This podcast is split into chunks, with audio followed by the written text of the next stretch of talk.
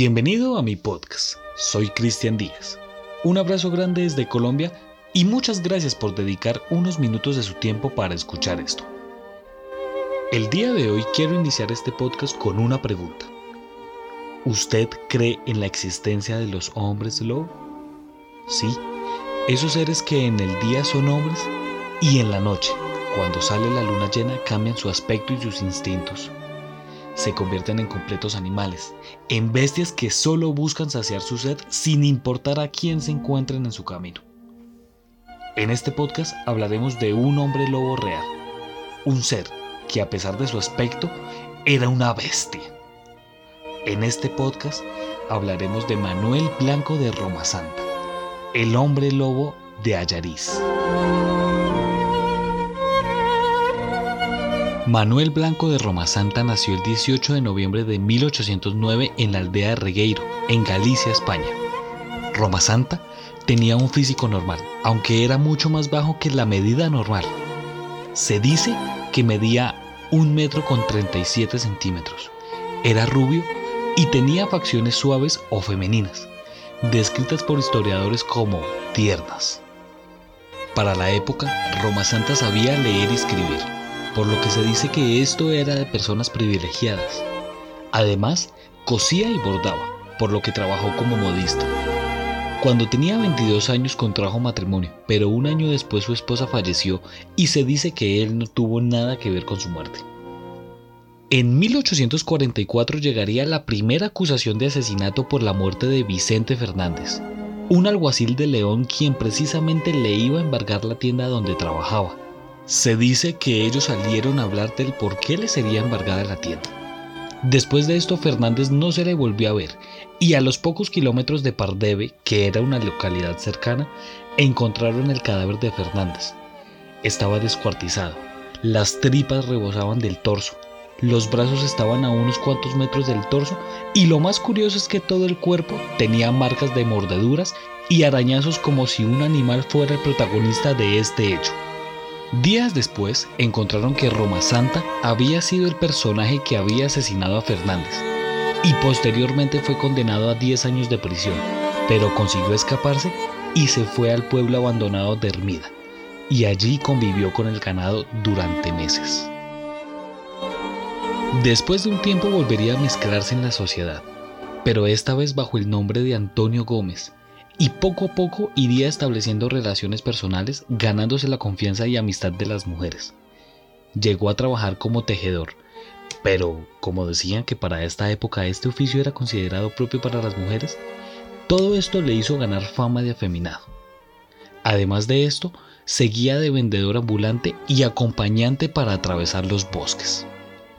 Para estos años, entre los bosques de Redondela y Argostios comenzaría a realizar sus primeros asesinatos. Roma Santa agarraba a sus víctimas, las llevaba a las profundidades del bosque y con ayuda de sus uñas los asesinaba a punta de arañazos y mordiscos que le desfiguraban el cuerpo. Y cuando ya les quitaba parte de sus cuerpos, brazos, piernas, pedazos enteros de carne y las mismas vísceras, les sacaba la grasa con la que hacía ungüentos y jabones. Se dice que fueron entre 13 y 17 asesinatos, siendo las víctimas siempre mujeres o niños. Las desapariciones de estas personas pasaron desapercibidas, ya que sus familiares recibían supuestas cartas de las víctimas y en ellas contaban que se habían establecido en otros lugares. Por esos días, su fama como vendedor de ungüentos de grasa se extendió rápidamente por Galicia.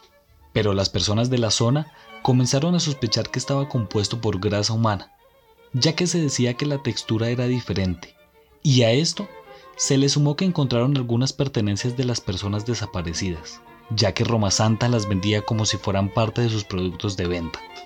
Después de que se acrecentaran las sospechas, Roma Santa huyó de Galicia con un pasaporte falso.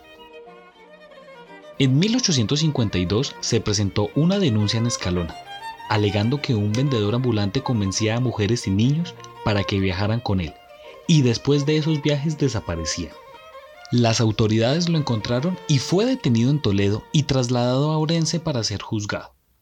Allí se le acusó de asesinar a nueve personas y sacarles la grasa del cuerpo para después venderlas. En su defensa, Roma Santa declaró ser víctima de un conjuro de una bruja, que según él le hacía transformarse en lobo durante las noches de luna llena. Indicó que, convertido en lobo, había matado a 13 personas por instinto, utilizando sus patas y dientes para acabar con sus vidas, y comerse los restos en compañía de otros. Esta es la declaración de Roma Santa. La primera vez que me transformé fue en la montaña de Couso. Me encontré con dos lobos grandes con aspecto feroz. De pronto caí al suelo, comencé a sentir convulsiones, me revolqué tres veces sin control y a los pocos segundos yo mismo era un lobo.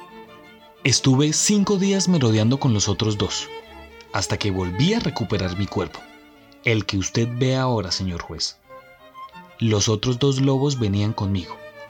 Yo creía que eran lobos normales, pero de un momento a otro también cambiaron. Cambiaron a forma humana. Eran dos valencianos. Uno se llamaba Antonio y el otro Don Genaro. Y también sufrían de una maldición como la mía. Durante mucho tiempo salí como lobo con Antonio y don Genaro. Atacamos y nos comimos a varias personas porque teníamos hambre. Es curioso pensar que esta clase de personas existen y que para encubrir una clase de hechos como este utilicen excusas de este tipo. Sin embargo, siempre he pensado que todas estas clases de hechos y estos términos, hago referencia a términos como hombres lobos, vampiros, pie grande, debieron salir de algún lado. Y esto nos abre a la pregunta, ¿estos seres existieron? ¿O estos seres aún en el año 2020 existen? Lo más interesante del mundo paranormal quizás es esto, el ir en búsqueda de lo desconocido, el seguir indagando estos sucesos. Lo que sí es verdaderamente tenebroso es encontrar una persona como esta. Así que si usted que escucha esto y compra algún ungüento en la calle, y lo hace con el fin de mejorar su dolor de espalda o de cuello. Revise quién fabrica estos ungüentos, ya que pueda que sea grasa de alguna persona conocida o desconocida. Y ahora su cuerpo se alimente de la grasa de otro ser. Si usted quiere tener más información acerca de este caso, síganos en nuestras redes sociales. Nos encuentran en Twitter como arroba Colombia Podcast y en Instagram como arroba Colombia Paranormal. Y déjenos su comentario. Muchas gracias por pasar por mi podcast. Soy Cristian Díaz y nos encontraremos en otro caso misterioso de la Colombia Paranormal.